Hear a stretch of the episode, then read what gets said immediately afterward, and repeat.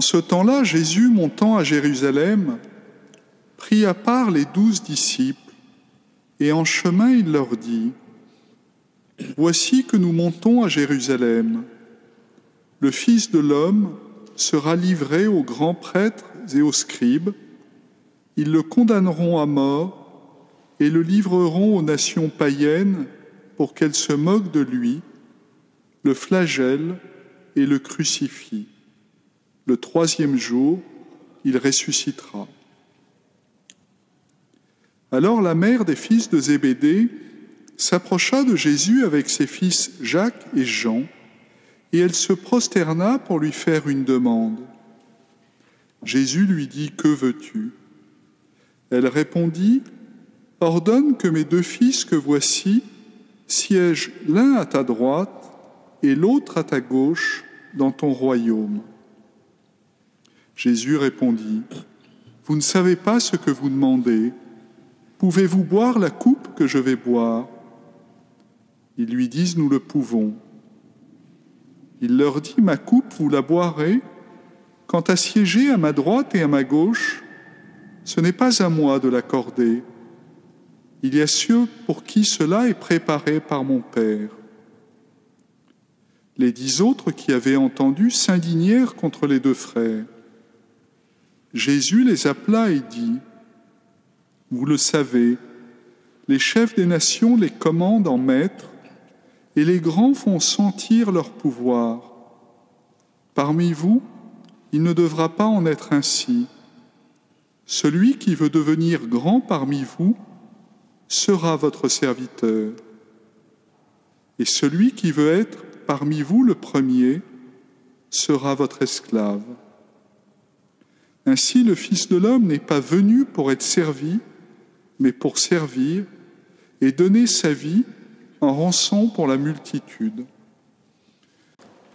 Souvent dans les évangiles, ce qui euh, fait beaucoup de joie, c'est qu'on n'a pas farci le visage des apôtres.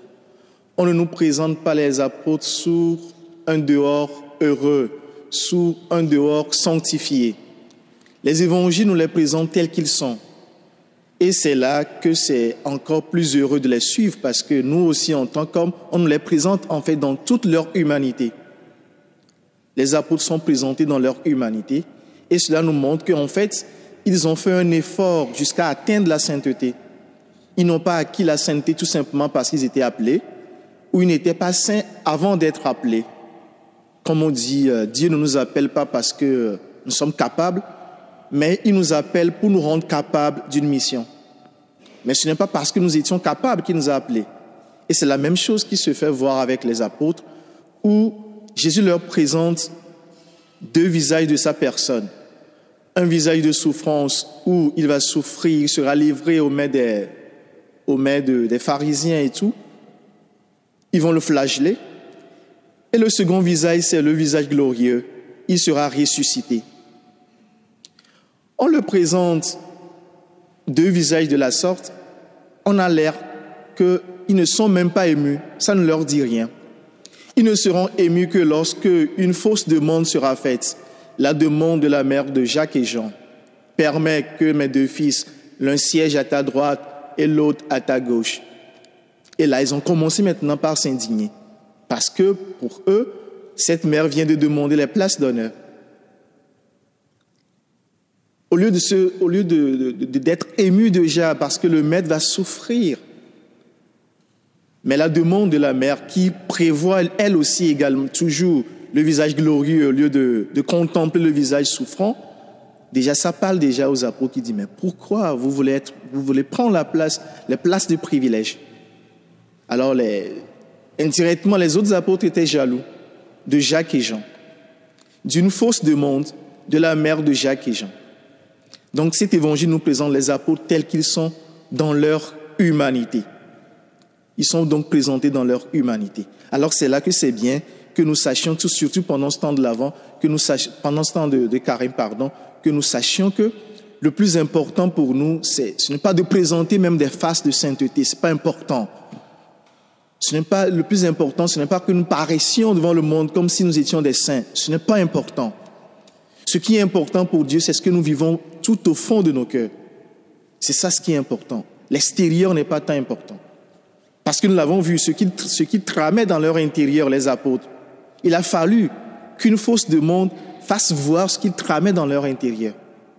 leur intérieur était plein de jalousie, plein d'envie et tout, plein de, de, de, la saveur de supériorité, du, du, goût des grandeurs et tout. Mais il a fallu qu'une fausse de monde fasse voir cet intérieur assez exécrable qu'ils avaient en eux. Mais l'Évangile nous présente tout cela pour que nous sachions que c'était des hommes ordinaires aussi, mais qui ont fait des efforts. C'était des hommes ordinaires qui ont fait des marches jusqu'à atteindre une certaine intimité avec Dieu.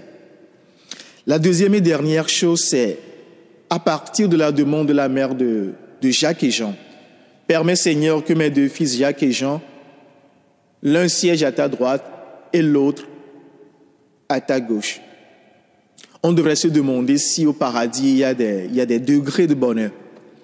C'est comme si au paradis, bon voilà, comme nous le vivons dans le monde actuel, il y a des grands de ce monde.